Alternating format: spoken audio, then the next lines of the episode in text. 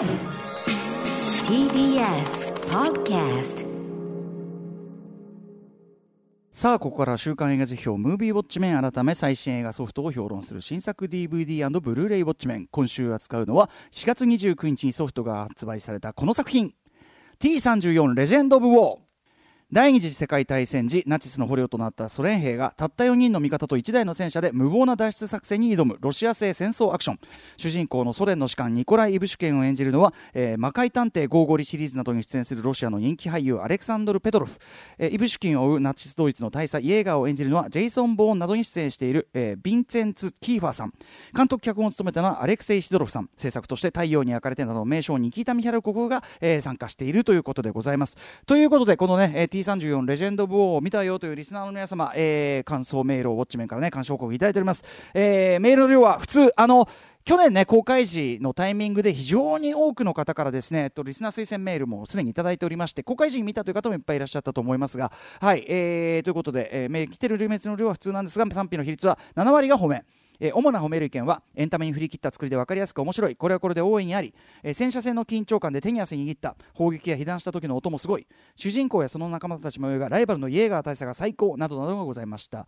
一方批判的意見としてはバトルは面白いがドラムパートがベタすぎていまいち、えー、敵も味方も間抜けすぎでは戦車といえばタイガーだろう。ティガー戦車だろう。っていうね、えー、でもパンターが出るのがまたミソだったりするんじゃないですかね、えー、などの声がありました。ということで、えーと、代表的なところをご紹介しましょう。ラジオネームペペラッツさん、えー、こんにちは。20代の女です。T34 今年のお正月に映画始めとして劇場で見た作品です。帰省し暇を持て余していた際地元の劇場で前情報ゼロなのにポスターだけでこの作品を選んだ自分を褒めてやりたい。映画館で見て本当に良かった。この感じがいいね。あのー、前情報入れずにあんまり期待せずに行ったらぐらいが一番いいかもしれないですね、えー、壁をぶち破る戦車の圧倒的な重量感吹き上がる炎爆音。あの巨体の内部で繰り広げられる繊細な計算と策略とチームワーク。ゆっくりとしか動かない砲台の緊張感。けれんみたっぷりのド迫力戦車バトルがあまりにもかっこよすぎて私の脳のキャパシティを超えぶっちゃけストーリーをおまり覚えていません。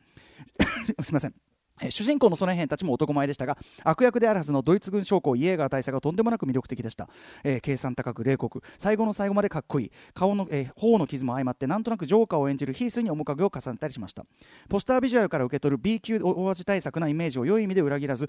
最高にテンションぶち上がりない一本でした。ダイナミック完全版も気になるという方です。一方いまいちだったという方、えー、ラジオネームひとみっティスカンスカンクさん。えー、T34 レジェンド・ボーを見ました。この作品を一言で言うとそんなアホな映画。薄い物語です、えー、見せ物としては面白かったのですがあまりにも演出が素人っぽくてダサいのと、えー、恋愛やら友情やらを短期間のはずなのにたくさん詰め込みすぎて深みもないし散漫になってしまって何を言いたいかよく分からず、えー、ただ監督のやりたいことをいろいろとやってしまみました映画的な映画に仕上がっていると思いました、えー、突っ込みながら鑑賞する分にはよろしいでしょうとかねいろいろまあその突っ込みどころがあるよと。はい。えー、ということでまあよほど、えー、戦車が大好きという方以外は見なくてよいかと思いますというようなねご意見もございました、えー、ということで T34 レジェンド・オブ・オー、えー、私もですねその劇場公開タイミングでね本当に見逃しちゃってて、えー、ブルーレイをですね、えーと、予約して、えーと、このガチ当たる前にも見てるんですけども、えーと、インターナショナル版いわゆるその最初の公開版113分ですかね、えー、130、うん、113分版と、えー、ダイナミック完全版139分版、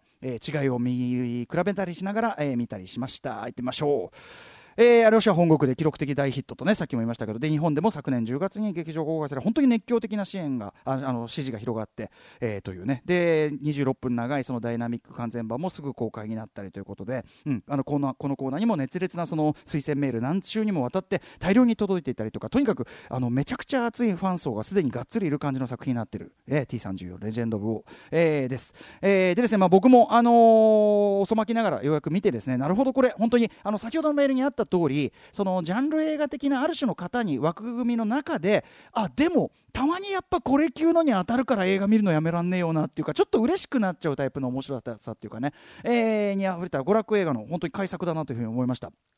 ということで、まあ、僕なりに本作の面白さ、その、えー、魅力の本質みたいな部分をですね噛み砕いてお話ししていきたいと思うんですけど、えーとまあ、ちなみに本国ロシアではではではですね、えーと、対その対ドイツ戦勝記念日にあたる、えーと、今年の5月9日に3時間のエクステンデッドバージョンがね、え、テレビ放映されたそうでさすがに今回僕はそれ見られていなくてですねねあのテレビでやったばっかなんで5月に、え、申し訳ないなと思っていたところですね、えー、ななんとこれ配給会社の方からのですねちょっとエクスクルーシブな、え、情報としてですねえー、コロナウイルス感染拡大状況の、まあ、推移にもよるとは思いますが、えー、3時間版の、えー、日本劇場公開がすでにですね、えー、予定されているということでこれ実はこの配給会社さんに許可いただいたスクープ情報となっております。この場では初出し情報です。3時間版やるそうです。はい日本ではね、えー、ということで、まあ、どれだけ人気なんだ T34 レジェンド・オブ・ウォーということですけど、えー、まずね近年のロシア映画、あのー、ちょっと戦車映画ブームが軽い戦車映画ブームみたいなのがちょっとあって、えー、2012年の、まあ、言ってみれば戦車版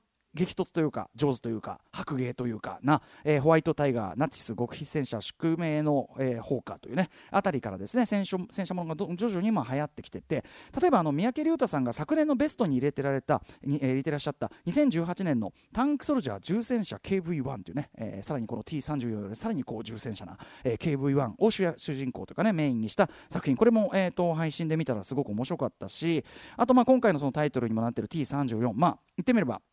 えーと、ソ連、ロシアの国民的戦車ですね、日本でいうゼロ戦的な、えー、ものっていうかね、えー、があの開発直後にあの試験走行したという史実を膨らませた、一応本当にあった話をベースにしている、えー、T34 ナチスが恐れた最速戦車っていうね、これあの映画秘宝のあの対談で、あと青井邦夫さんがあの超高速参勤交代みたいだって 言ってて、これすごい納得して面白かった、笑っちゃったんですけど、これもすごい面白かったですし、えー、という感じで、とにかく、まあ、戦車ものが盛り上がってて、なかなかあのどれも充実しているというね、近年のロシア映画なんですけど、えー、その中で特にこの T34 レジェンド部はやっぱり突出してエンターテインメントとしての精度が高い一作ということが言えるかと思います、えー、脚本監督のアレクセイ・シドロフさん。まあ、あのいろんな作品の脚本監督で、まあ、要するにロシアの娯楽映画を担ってきた、えー、ような作り手の方なんですけど、まああのー、この方の脚本監督作品、えっと他には僕唯一ですね、えっと後に3作、えー、リリース3までシリーズ化される英語タイトルで「シャドーボクシング」シリーズっていうね、えー、2005年目の1作目、えー、日本のソフトタイトル「アルティメット・ウェポン」というものすごいどうでもいいタイトルがついてる。これしかちょっと見られてなくて。これちなみにあのあのあれですねアンカット・ダイヤモンドにも出てるあのジョン・エイモスとかが箔付けでちょっと出演してるようなやつで。なんかボクシングものかと思いきや行き当たりばったり的にどんどんこう、えーと、ちょい地味クライムアクションになだれ込んでいくみたいなものすごいなんかすごいぎくしゃくした変な映画だなって思ったんですけど、まあ、でもアレクサイあのシロフさん、まあ、2005年の作品ですからそれずっとそれでねあの映画作りに関わってきて非常に腕を上げてこられたのかもしれませんね。えーとまあ、本作この T34 の着想というのは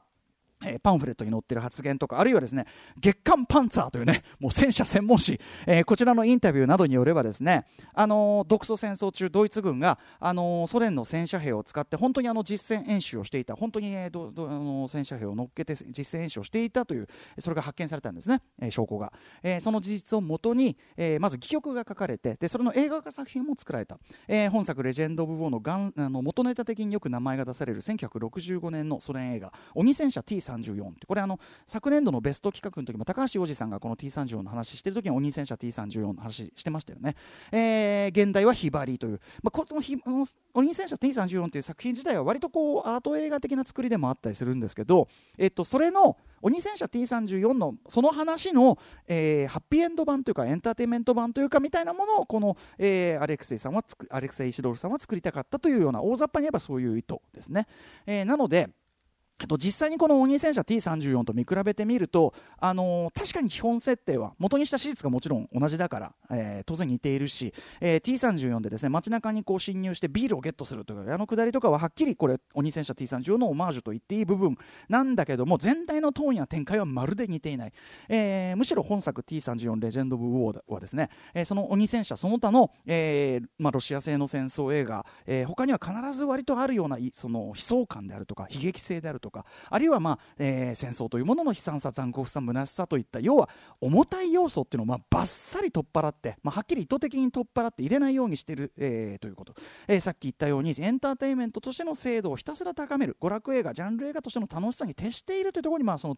特色がある作品、えー、になっているというのは、まあ、明らかかと思います、えーまあ、例えばですねその現代映画ならではのリアル面の追求というのもですね例えば、まあ、本物の T34 の車体を使って撮成してますよ、えーね、これちなみにあの映画秘宝の監督インタビューによればロシアには走行可能な T34 の実物が今でもゴロゴロあるっていうことらしいですね。ものすごいいっぱい台数作られた戦車なので、はい。えー、あるということで、まあ、T34 の本当の車体を使って例えば車内のシーンまで本物を使ってると。なのでセットじゃないんです。だからスタッフが入れないので俳優の皆さんが自分でメイクしたりカチンコ鳴らしたりしてたっていうね。そういう撮り方をしてるぐらいらしいんですね、えー、あるいはあの例えば非常にこうあの戦車映画の描写としてああこれはなかなかフレッシュ。要するに見たことないっていうかつリアルな描写としてあの被弾の衝撃で車内がゴーンってなって乗員がね気絶したり意識朦朧としたりするっていう描写とかある、えー、そういういわばミリタリーオタク的なミリオタ的なディテールのリアル追求はすごいしてるわけです。なんだけど当然実際はあるはずのもう一方ではあるはずの死体であるとか負傷であるとかっていうゴア的なリアルっていうのは、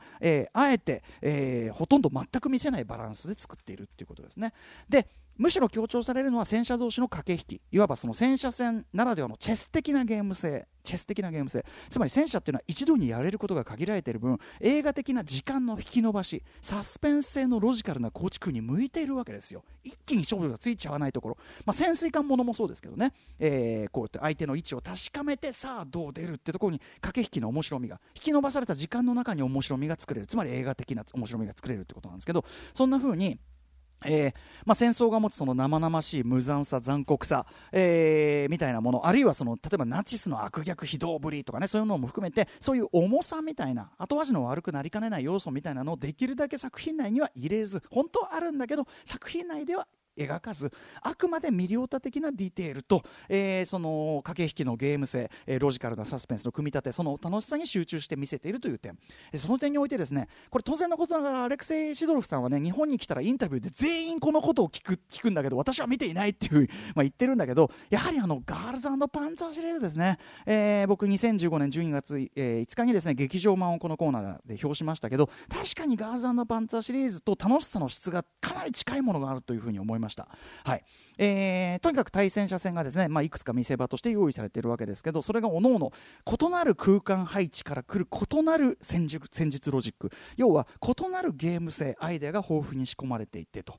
あるいはまあそういうのを例えば忘れちゃいけないちょっと遊びの部分ですけど白鳥の湖に乗せた戦車バレーとかね、えー、すごい楽しいシークエンスがも設けられてたりとか、えー、しかもそこに例えばその T34 のですね、えー、当時はそのすごく先進的だった傾斜走行というねその斜め向いてる走行ににこう砲弾がバーンとかすってっていう、えー、そういうのをまあマトリックス的な VFX で分かりやすく、えー、ケレンミたっぷり見せてあるいはその引き伸ばすことによってその何がどうなったのかの説明をするような、えー、描写になってたりするというあたりとかあるいはドイツ側は当時最新のその赤外線暗視装置を備えているとかですねそういうミリタリー的にグッとくるガジェット描写みたいなものもふんだんに盛り込まれてたりしてしかもですねこれもちろんというべきかアレクセイ・シドロフさん、えー、脚本の組み立てとか個々の位置関係これがこう動くとこうなる的な空間アクションのその、えー、観客への飲み込ませ方が非常にうまいので、えー、僕含めて特にそこまで戦車兵器などに詳しくなくても物語上必要な理屈はちゃんと理解できる誰でもすんなり楽しめるようにちゃんと作ってあるってここはまあすごい偉いなと思いますね、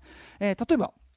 ですね冒頭、えーまあ、アレクサンドル・ペドロフさん演じる主人公のニコライがですね、えー、食料運搬車に乗っててこう、まあ、坂道をこう登っている。その坂道の向こう側に敵戦車がこう出てくる。その攻撃を、えー、かわしていくというシーン、まあ、まず彼がここで使うその弾を避けるロジックとテクニックがクライマックスの一騎打ちでもやっぱり再び生かされるわけですよね。そういう構成とかも、まあ、実に王道的ですね。主人公が最初に見せたテクニックがクライマックスでもまた生かされる、えー、非常に王道的ですしうんあるいは、えー、戦車戦のその初戦ですね。彼にとっての初陣でもありますけどね。主人公が乗る、えー、T34 の初期型 T3476 というね。これ、あのー、あ後半で活躍する、えー、要するに改良型 T3485 型っていうのの違いもこれ、あのー、獄中にいてその新型を知らなかった登場人物たちの驚きのセリフを通じてさりげなく観客たち一般の観客にもちゃんと説明してるわけです。T34 に見えるけどでかいしみたいな。これなんだこれみたいな。いやこれは新型で、えー、砲塔が85なってんだよみたいな、えー、説明があるということで。これもまあ非常にこうすんなり飲み込ませてくる、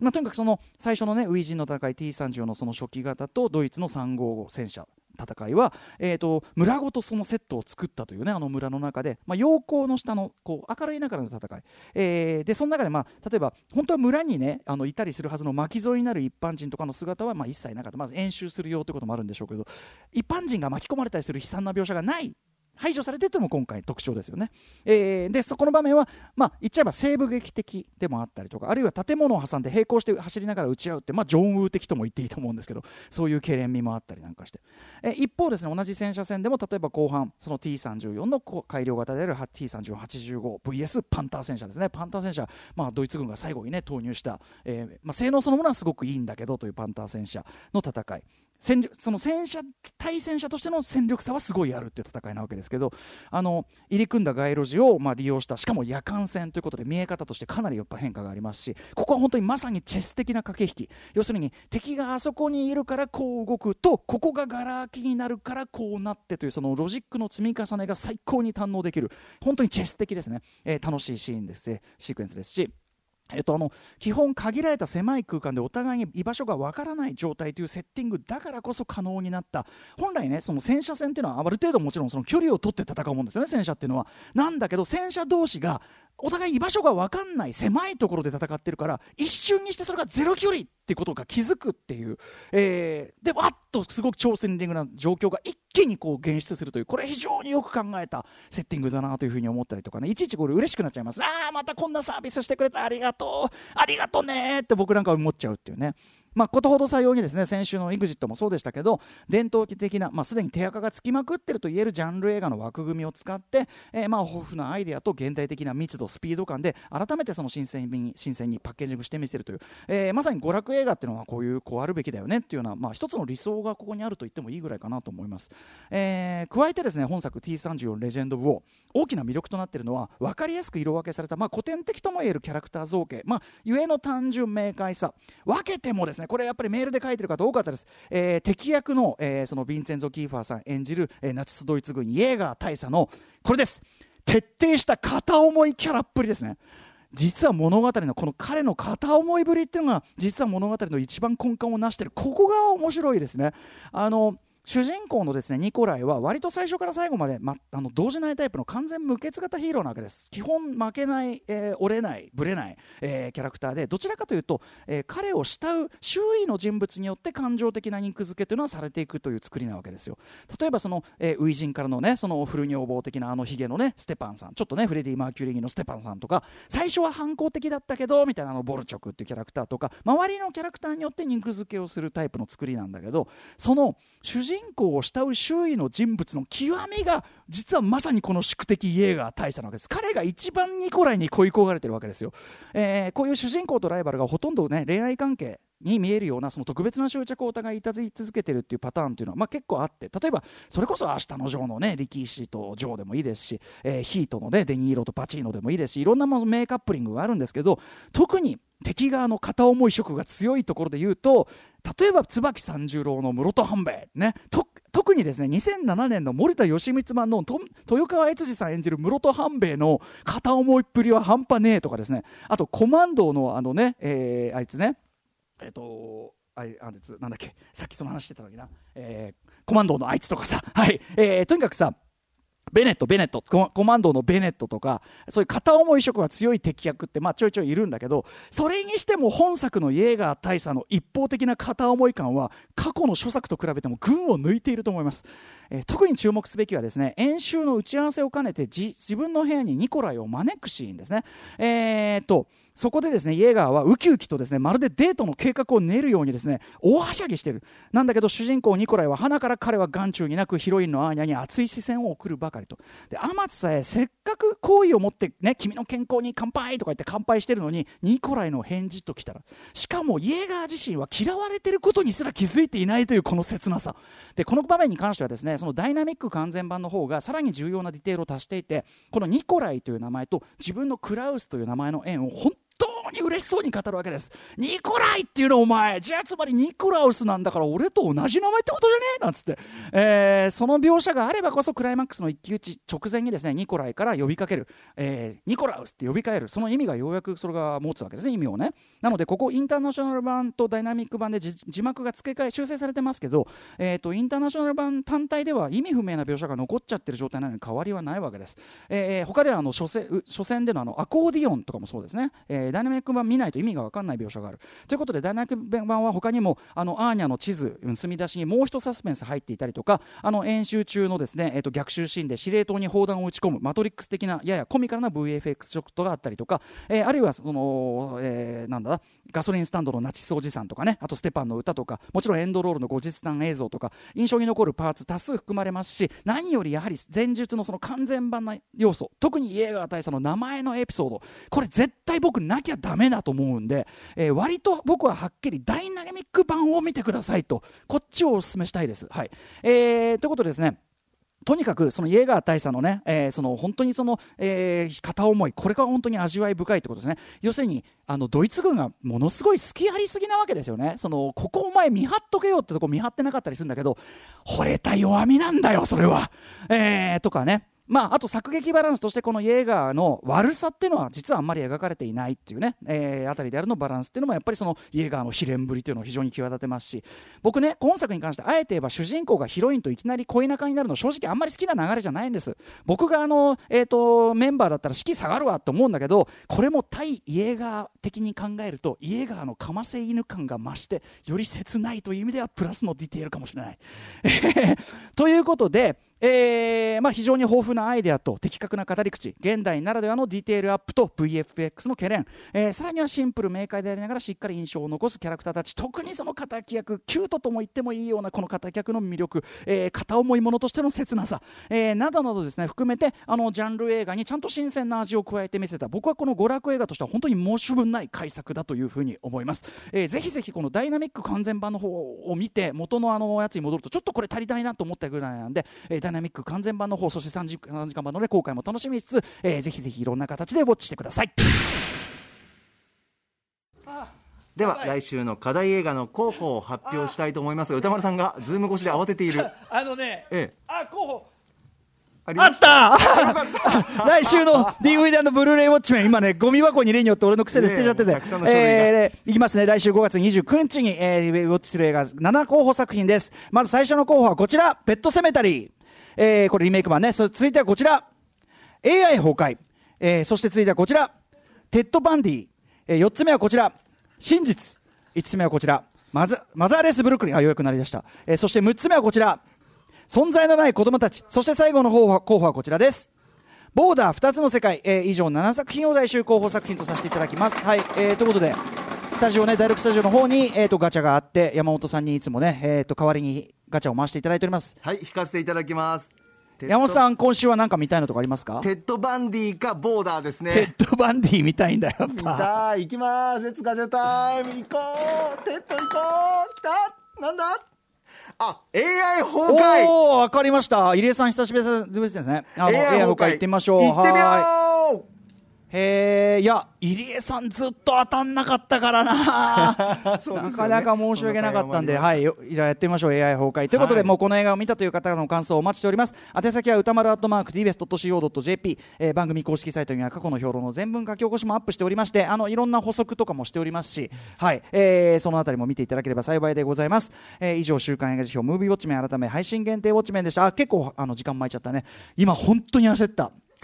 書類が、うん、あのとにかくぐちゃぐちゃっとやってやっちゃったちなみにあの山本さん今週、ええ、T30 見たんですよね？見ました。どうですか？イエーガーの片思いっぷり。いやなんかこの目って俺したことあるな